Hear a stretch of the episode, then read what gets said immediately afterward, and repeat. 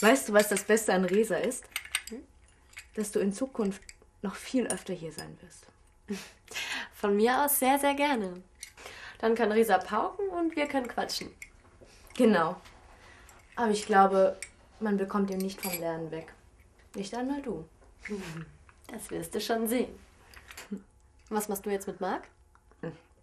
Gar nichts mache ich mit Marc. Ich treffe endlich Ben und dann wird er sich unsterblich in mich verlieben. Und dann wird alles gut. Glaubst du das wirklich? Ein bisschen. Weißt du, Marc hat vielleicht seine Fehler.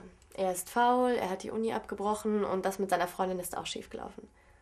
Aber mit einer Sache hat er recht gehabt. Ben ist vielleicht wirklich ein Gespenst. Nein, das ist Unsinn. Wer würde mir sonst so E-Mails schreiben?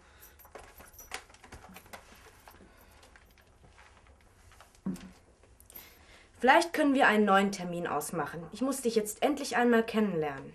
Alles Liebe, dein Ben. Gut, er ist vielleicht unsichtbar, aber ich. Jojo, mein- seitdem ich dich kenne, rennst du diesem Phantom hinterher. Wie oft hast du versucht, ihn zu treffen? Ein paar Mal. Acht oder neun Mal mindestens. Und wie oft bist du danach zurückgekommen, ohne dass du ihn getroffen hast? Acht oder neun Mal.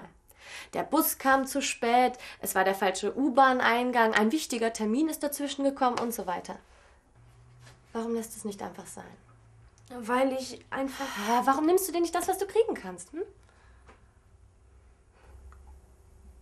Vielleicht hast du recht. Aber da gibt es immer noch Carla. Du weißt doch gar nicht, was da passiert ist.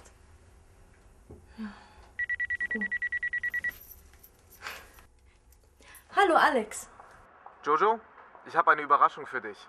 Eine ganz große Überraschung. Was denn? Ich bin neugierig. Das kannst du auch sein.